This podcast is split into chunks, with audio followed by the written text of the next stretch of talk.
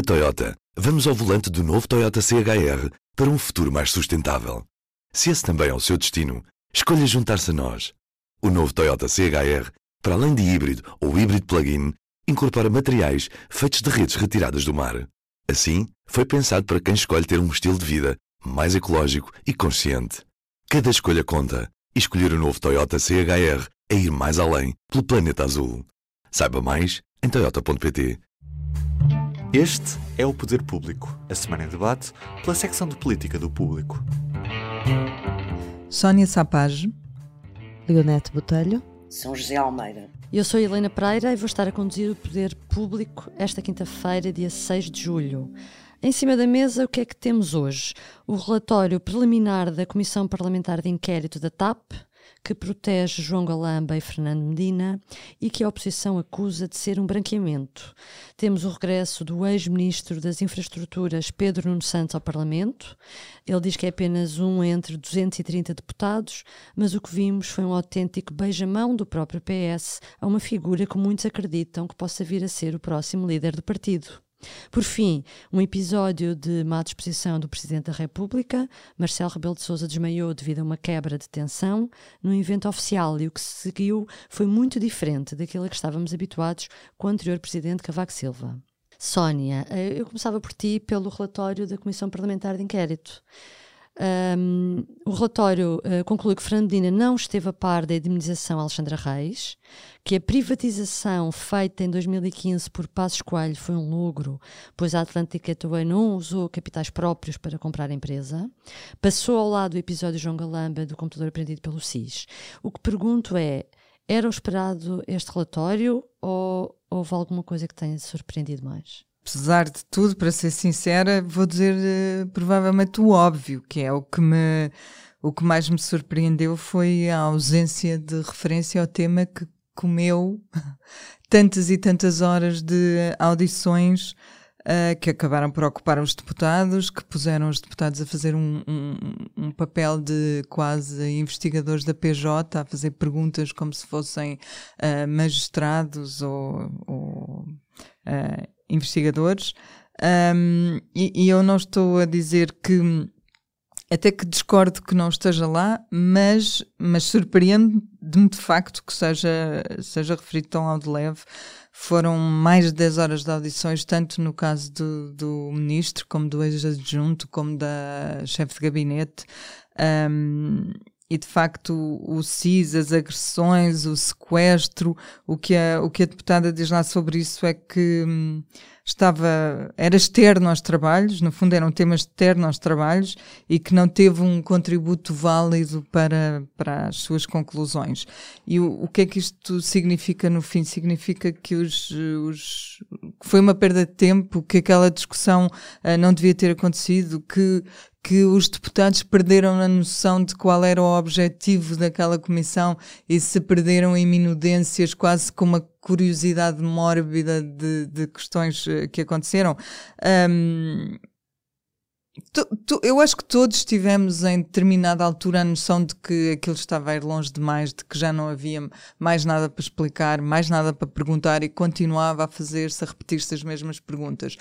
Um, mas de facto havia ali temas uh, importantes que, que não têm uh, praticamente nenhuma referência e um deles era, era de facto a atuação do SIS. O, o que ela dá a entender é que ali não não, não tinha lugar essa discussão. Um, a Comissão tinha na origem a indenização a Alexandra Reis e, e a, a, ingerência ou não uh, do Estado sobre na, isso deixa-me dizer uma coisa sobre isso é curioso porque as conclusões sobre a indenização uh, dizem que um, por um lado uh, as finanças não foram ouvidas, não sabiam. não sabiam nada, mas ao mesmo tempo não havia, não houve uh, nenhuma crítica ao governo por causa disso. Então como é que, é, como é que foi possível? Mas, mas não houve ao governo, e era isso que era, era para que caminhava a minha, minha conclusão, não houve ao governo, mas na realidade também não houve, por exemplo, aos advogados que, que apoiaram Alexandra Reis durante aquela, aquele processo todo. Ou seja, parece que a única culpada foi ela. O que diz lá é que foi ela que sugeriu a indenização, foi ela que sugeriu o valor. E por isso é que ela já veio reagir. É? Foi ela que admitiu que tinha pressa, foi ela, portanto, está tá tudo centrado nela e nós temos de facto uma, uma CEO na altura que era apoiada por escritórios de advogados com muita responsabilidade e que, no fundo, negociaram uma, uma indenização que acabou por ser devolvida.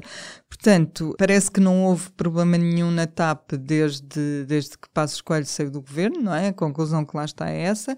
E, e, e por tudo isso, eu percebo que haja uma, uma parte dos deputados que não se revê naquele relatório e que vá, e que vá provavelmente fazer várias propostas de alteração um, a iniciativa liberal diz que nem vale a pena fazer sim, propostas sim. porque aquilo não tem conserto possível. Por exemplo, a é? iniciativa isso, é? liberal diz isso.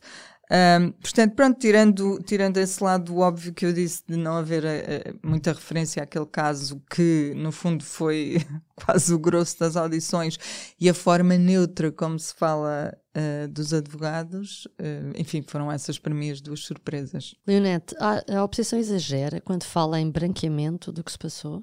Eu gostaria de, chegar, de, ir um bocadinho atrás. Uh, eu penso que uh, não há um branqueamento de facto real, não no relatório, mas na, nas conclusões que toda a gente tira desta comissão de inquérito. E como escrevi ontem num comentário, acho que houve a grande virtude desta comissão de inquérito é ter existido. E não podemos esquecer uh, que as conclusões foram sendo tiradas e as conclusões políticas também. Esta comissão de inquérito já resultou em sete demissões e meia. Sete. E meia? E meia. Explica lá essa conta. Explique, sim, senhora. Portanto, as sete demissões são aquelas que aconteceram primeiro antes da própria comissão de inquérito, mas pelo motivo que levou à comissão de inquérito, que é a imunização de Alexandre Reis levou à demissão primeiro do Hugo Mendes, o secretário de Estado de Pedro Nuno Santos no Ministério das Infraestruturas, porque tinha autorizado. Depois de Pedro Nuno Santos, por responsabilidade política que assumiu uh, por solidariedade, mas afinal ele próprio veio a confirmar que tinha autorizado por WhatsApp aquela imunização. A 6 de março tivemos as demissões em direto também, feitas por, uh, pelo novo ministro da das Infraestruturas e pelo Ministro das Finanças da Cristina Omier uh, Widner e de Manuel Beja, portanto a CEO e o, o, Presidente do Conselho de Administração da TAP, por causa da, da indenização de Alexandre Reis. Depois, em 13 de abril, tivemos a, a, demissão de Carlos Pereira, o coordenador do PS na comissão de inquérito, porque se, por causa das suspeitas que nunca vieram a ser comprovadas, uh, daquela coordenação, daquela reunião secreta com a, a ex-CEO da TAP, no Ministério da, das Infraestruturas, já tutelado por João Galamba. Carlos Pereira saiu. Por acaso não saiu por causa desse assunto, saiu por causa de uma investigação criminal, mas foi exatamente na mesma semana e, obviamente, as responsabilidades políticas foram tiradas.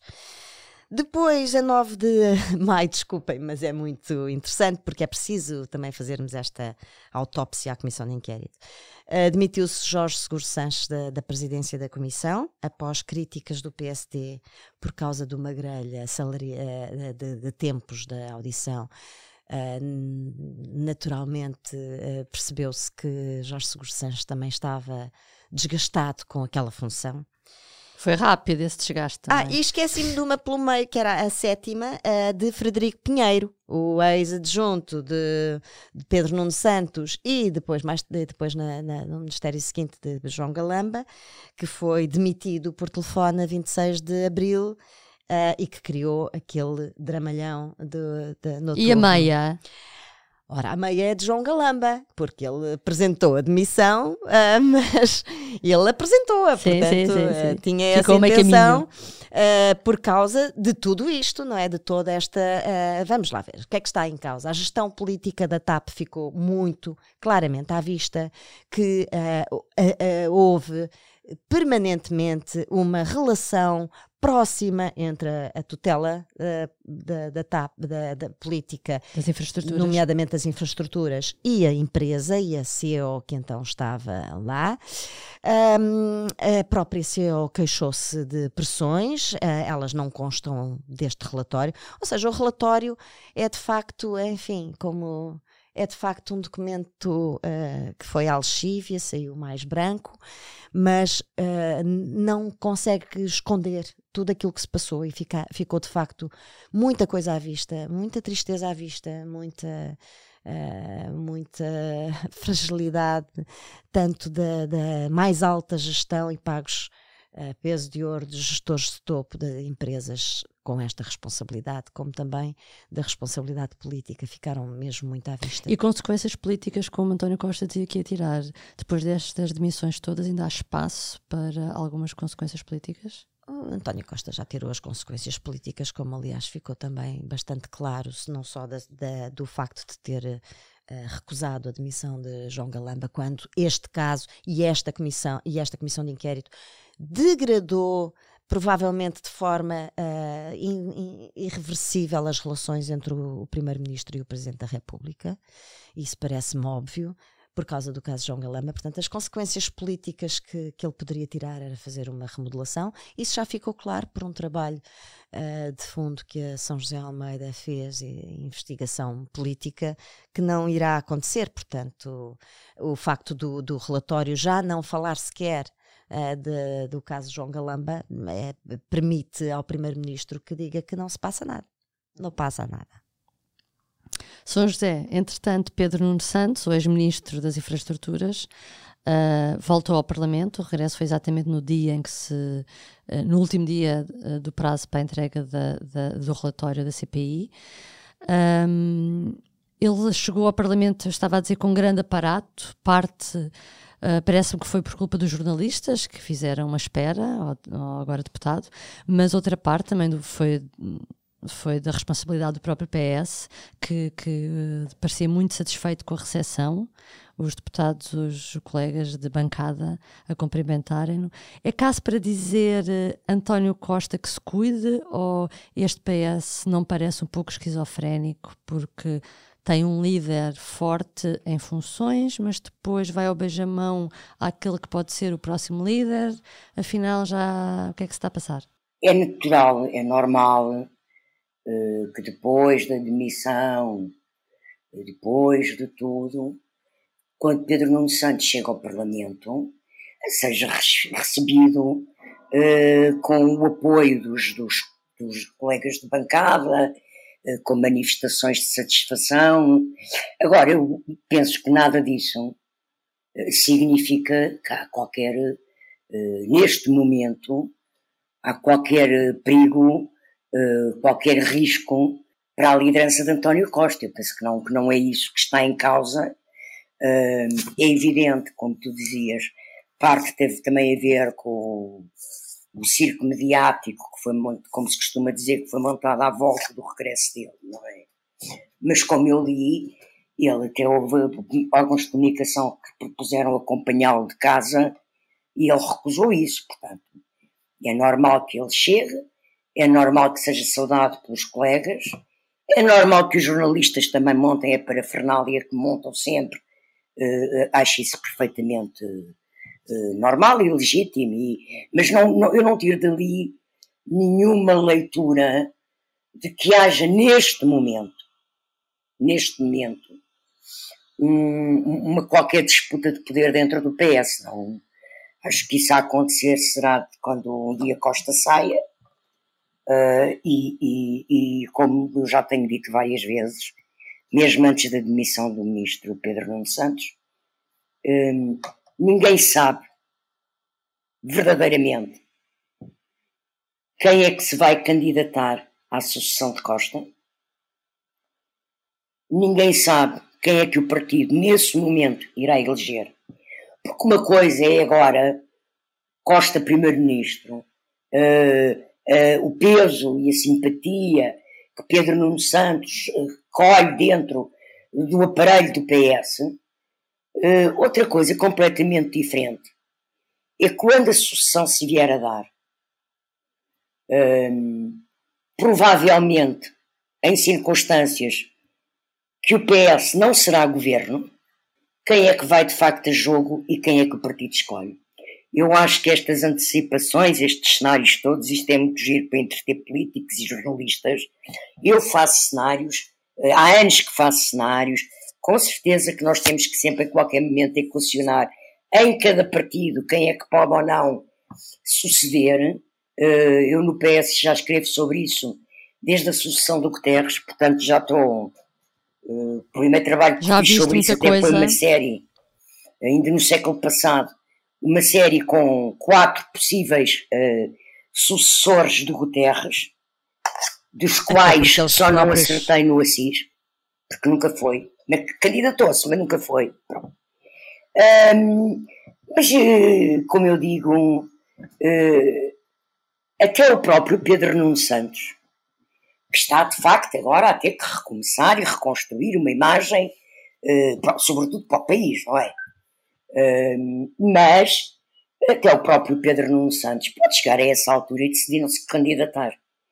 Portanto, não vejo aqui assinada de pré-monitório, continuo a achar que não há, até porque penso que nenhum deputado, por muito que tenha saudado ontem ou eh, esta semana eh, Pedro Nuno Santos, eh, neste momento, quer que António Costa saia. O António Costa é dono de uma maioria absoluta. É o senhor de uma maioria absoluta. E isso Olha, dá, poder, eu... dá poder ao PS. Mas ah, eu acho que não é isso que o Pedro Nuno Santos quer também neste momento, não é? Não quer desafiar o líder em funções. O caminho dele é com vista a qualquer coisa que possa acontecer no futuro. Acho que claro, claro, um mas é isso que eu estava a dizer. Não é agora. Agora, ah, eu não sou tão confiante como tu. Eu acho que o caminho dele, o caminho que ele quer, não é o caminho que ele vai conseguir traçar, mas o caminho que ele quer está traçado. É ser candidato. Pode acontecer Sim. em política, pode acontecer tudo. Agora, oh, não oh, tenho oh, dúvida nenhuma. É o, que ele quer, é o caminho que ele está a desenvolver neste momento. Sim, mas acho que há sinais disso, não é uma coisa. Neste momento. Agora, quando Sim. a questão se colocar, Vamos ver quem é que, como, como uma vez já usei esta palavra muitas vezes, porque foi um dirigente do PS que me disse já há uns anos. Uh, apanha o comboio quem está à hora certa na estação. Pronto, e ele já lá está há muito tempo à espera, pois, acho eu. Só aliás, aliás, descansa e vai embora. A história pois. do PS é riquíssima em, em, em, em piadeiros. Não, eu ia dizer outra coisa, em pessoas que preparam umas com as outras, inclusive, é com claro. décadas de antecedência, a sua, o seu claro, momento, claro. não é? E o próprio António Costa, como sabemos, é, também teve, também teve essa, essa, esse antecedente. Claro eu, eu acho que em relação ao Pedro Nuno há uma coisa mais interessante, mais atual, não, acho que ninguém tem dúvidas que ele vai candidatar-se, ainda que não seja já na próxima, mas quer dizer, acho que até mesmo na próxima oportunidade que tiver vai. Mas aqui o que eu acho que vai ser particularmente interessante vai ser como é que uh, Pedro Nuno vai gerir o seu próprio lugar de deputado. E isso é, é uma coisa que uh, vai, vai exigir a nossa atenção, e claro que vai ter a nossa atenção jornalística, porque sabemos que, perante uma maioria absoluta, é de facto, às vezes, dentro das bancadas, que se começa a sentir uh, algum desgaste. E uh, Pedro Nuno pode perfeitamente, durante o próximo ano, perante questões ideológicas, querer e aproveitar para se demarcar e levar alguns uh, deputados atrás. Portanto, isto é uma, é uma situação que me parece não, e não é desafiadora no sentido, é afirmadora e ele fará sempre esse percurso, não para desafiar António Costa, porque não, é, não tem essa necessidade, mas para se afirmar e para mostrar quem é ele, o que é que, que, projeto tem e que, e que apoios tem para o futuro. Uh, o Pe Pedro Nuno Santos teve uma frase uh, significativa nas poucas frases que disse esta semana, que foi virou-se para os jornalistas e disse que uh, temos muito tempo a conversar e para me fazerem perguntas, ou seja, manifestou-se disponível para o futuro e, e, disponível para responder às dúvidas que, as, que, os jornalistas venham a ter. E ele vai ser também comentador, Sónia, vai também ser comentador da SIC em setembro. O que é que realmente vai ser, e não sabemos quanto tempo vai durar esta legislatura, essa gestão do tempo e, e da sua palavra poderá durar pouco tempo, mas também poderá demorar, durar três anos. Um, como é que achas que, que ele se vai posicionar? Sabes que ele eu... vai ter que dizer coisas todas as semanas na SIC. Vai. Não, não creio que tenha problemas com isso. Um, quando ele chega ao Parlamento esta semana, ele tinha um sorriso que a, que a Ana Salopes uh, descreveu como euforia, e de facto era um, um sorriso eufórico. Nesse dia eu estava a fechar o jornal e, estava a ver as fotos uh, que havia, e ele tinha todas as, em todas as imagens que se apanhavam um sorriso enorme. E isso de facto dá-me a sensação de que ele está no lugar que quer estar neste momento. É ali que ele quer estar. Mais, e certamente convém-lhe mais do que o governo, do que lhe convinha ao governo. Ou seja, é muito prestigiante ser um membro do governo. Ele já foi, vários. Ah, havia até, ali um friso muito jeitoso. de, de, Uh, de uh, Pedro. Santos, sim, Marta Temido, Alexandra Leitão. Pronto, e todos, todos bastante válidos no futuro do PS, creio eu. Mas, mas o facto de ele estar no, no lugar, pareceu-me a mim, onde queria estar, eh, tem muito a ver com esta estratégia de afirmação que a, que a Leonete estava a referir, porque ali, ali vai ter espaço para se autonomizar em relação ao governo, não precisa de ser, eh, de ser muito rebelde, não precisa de, ser muito, de atacar muito o governo, porque apesar de tudo foi um governo em que participou, mas vai poder ter a autonomia de que precisa para traçar este caminho de que todas estávamos a falar e de que para mim é o, é o objetivo dele. Um, o facto, dele, o facto dele ter dito aos jornalistas vemo-nos mais vezes, ele, ele disse isso de facto, e alguns foram. Há uma, há uma citação no texto da Ana que diz mesmo: Ainda não fui ao beijamão. Portanto, há deputados que, que lhe têm uma certa deferência porque sabem o que é que ele quer ser no futuro.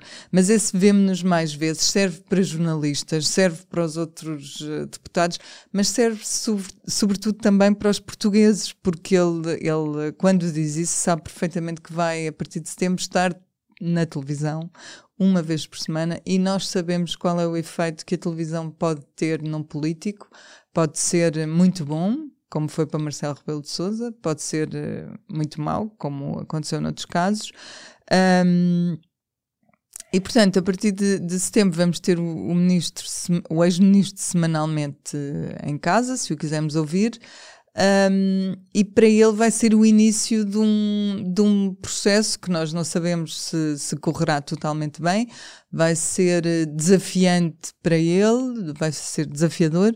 Um, tenho muitas expectativas porque de facto são uh, três anos e, e três anos uh, em direto ou três anos uh, a, a, ser requisitado para falar são um teste muito grande. Um, até agora ele tem sido competente nas aparições públicas. Vamos ver, temos de estar todos muito atentos. Estou certa de que estaremos. Eu, eu, eu acho que em, em certos momentos foi um pouco excessiva toda a atenção que nós lhe demos no dia em que ele voltou. Um, mas, mas acontecerá com outros um, que estejam nesta circunstância, certamente. Por fim, Linete Marcelo Rebelo de Souza, eu puxei aqui este tema porque parece que também é um tema que em Portugal ninguém gosta muito de falar, mas uh, o estado de saúde de um chefe de Estado, que é um cargo unipessoal, é ou não assunto de Estado. Há países onde é obrigatório ou habitual haver divulgação de boletins clínicos. Esse debate já existiu há uns anos, em 2014, quando o então presidente Cavaco Silva desmaiou na cerimónia do 10 de junho. Uh, depois disso, houve propostas para que os candidatos presidenciais a divulgassem o seu boletim clínico quando apresentavam candidatura. Faz sentido ter esta discussão ou não? apresentar o boletim clínico quando apresentou a candidatura parece-me absolutamente ridículo e abusivo e exagerado. Agora, ver boletins clínicos sobre presidentes da República em exercício é aquilo que tem acontecido sempre. E vamos lá mais atrás, Jorge Sampaio, que esse sim teve problemas graves de saúde, problemas coronários, foi operado durante a sua magistratura e não houve nunca a falta de informação oficial e transparência uh, sobre esse assunto. Uh, eu acho que em Portugal não há um problema com, com essa questão. Não há, porque tem havido até mesmo, apesar de, de, dos estilos diferentes, da forma diferente, mas em termos clínicos, tem havido a divulgação dos boletins clínicos e não temos até agora nenhum motivo para suspeitar ou haver suspeitas ou riscos graves em, em relação a isso. Tudo o que temos depois à volta são estilos não é? Os estilos das pessoas e, portanto, termos já Marcelo Rebelo de Sousa já foi operado, é uma hérnia, ou duas hérnias, já, duas hérnias, não é? Era, pronto. E, portanto, ele próprio fazia o seu boletim clínico, para além de termos o boletim clínico dos clínicos, portanto, depois há até, pronto, é, faz parte do seu estilo, aquele ser, aquele uh, exagero, uh, não, não tem uma palavra, nas explicações e nas fundamentações e nos comentários. Nos detalhes. E nos detalhes, inclusive uh, quando disse ao Primeiro-Ministro que ainda não é desta que se vê livre de mim, era escusado, digo eu.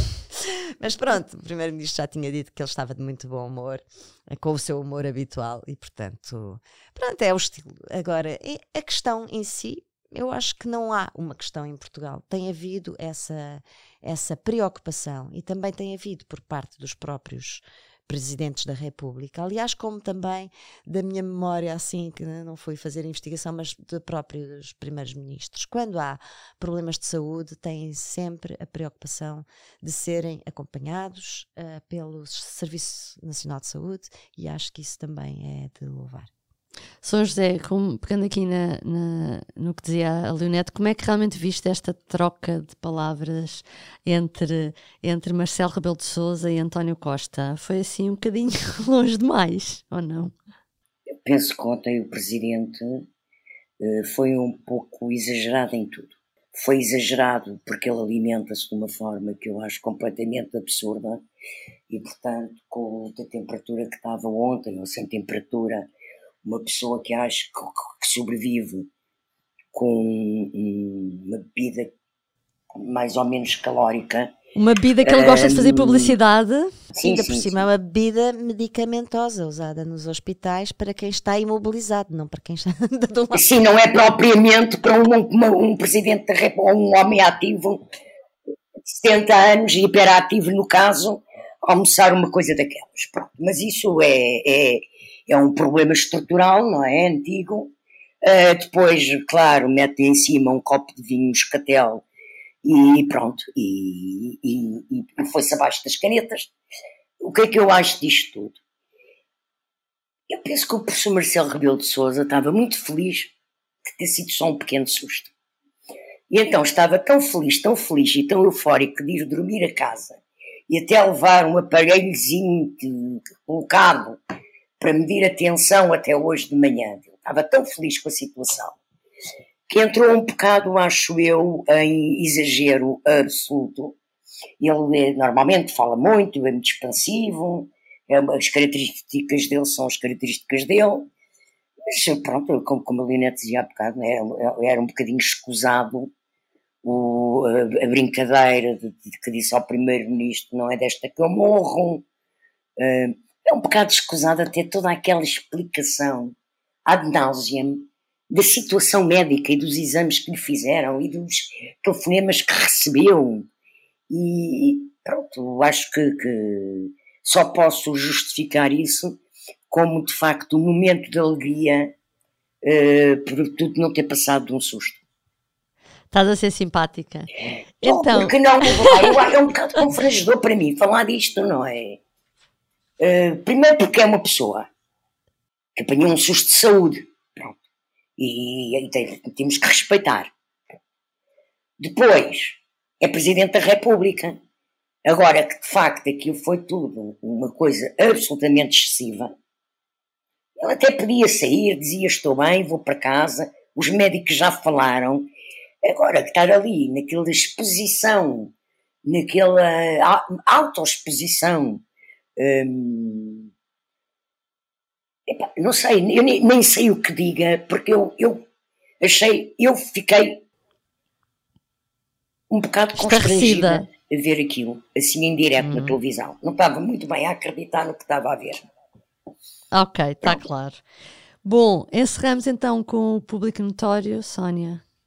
Olha, infelizmente o meu público notório era sobre toda esta situação do Presidente, porque eu acho que é mesmo do domínio do público e notório, neste caso, porque não foi, nem sequer foi propriamente um surto de saúde, foi um desmaio. Ele desmaiou, estava muito calor, uh, acontece. Ainda hoje de manhã estava a ver que isso acontece aos funcionários judiciais de alguns tribunais que têm calor em excesso lá dentro. Sem ar-condicionado. Sem ar-condicionado e, e, havia uma, um protesto.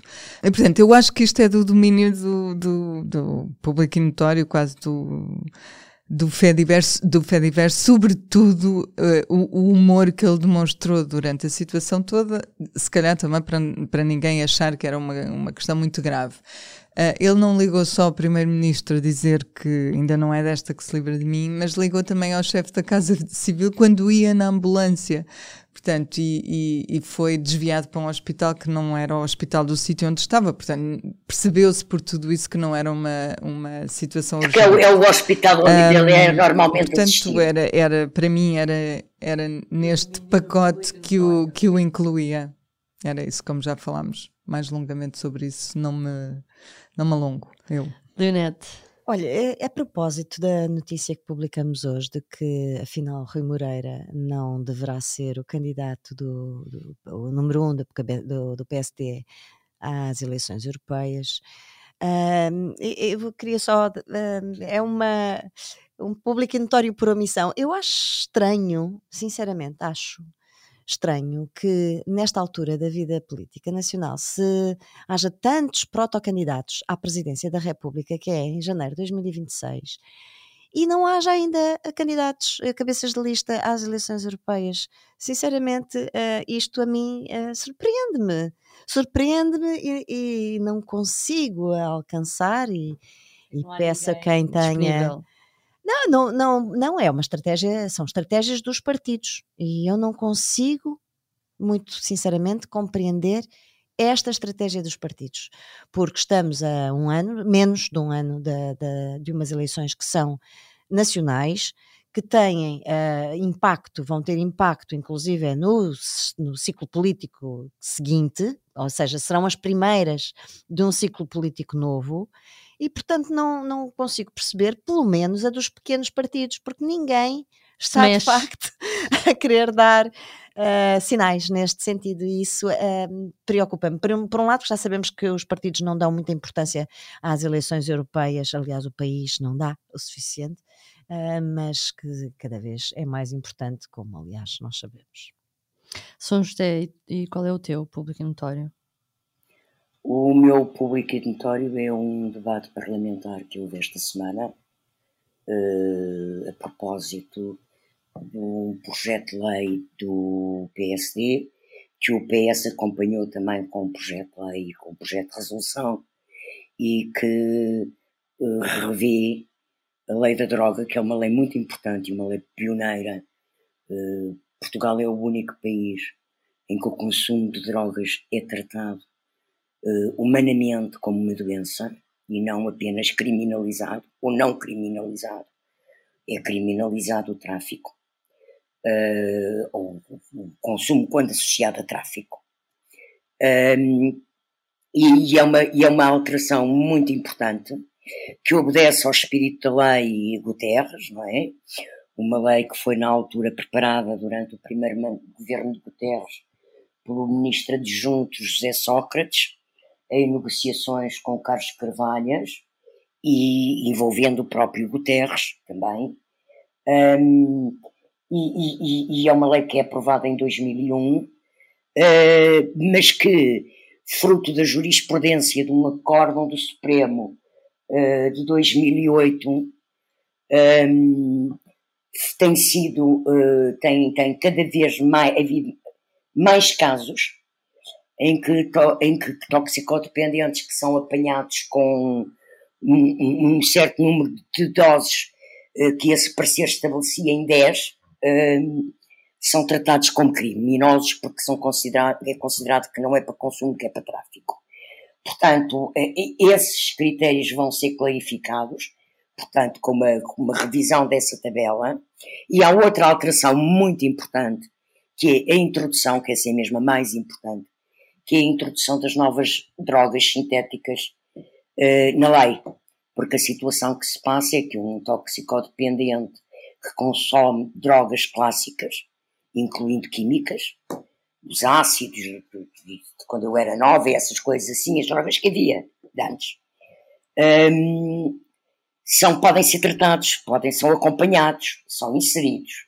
Os uh, consumidores das novas uh, drogas sintéticas, que são muito mais perigosas, não podiam ter esse acompanhamento, porque a lei não referia esse tipo de substâncias aditivas. E, portanto, agora vão ser também incluídas, o que é um passo, um gesto muito importante do, do Parlamento, penso eu, mantendo e aprofundando, clarificando o espírito da lei com que a lei foi feita inicialmente e modernizando-a para o que são hoje em dia novas substâncias. Portanto, acho que o, o Parlamento está de parabéns e o PSD e o PS estão de parabéns. Bom, e assim terminamos com os parabéns da São José. Voltamos para a semana. Obrigada por nos ter acompanhado. Olha, deixa-me só despedir porque eu vou de férias e volto só em agosto. Em agosto nós costumamos interromper o podcast, portanto, provavelmente voltarei só em setembro. Só em setembro. Tá, até lá. Então, até lá. O público fica no ouvido. Na Toyota, vamos ao volante do novo Toyota CHR para um futuro mais sustentável. Se esse também é o seu destino, escolha juntar-se a nós. O novo Toyota CHR, para além de híbrido ou híbrido plug-in, incorpora materiais feitos de redes retiradas do mar. Assim, foi pensado para quem escolhe ter um estilo de vida mais ecológico e consciente. Cada escolha conta e escolher o novo Toyota CHR é ir mais além pelo planeta azul. Saiba mais em toyota.pt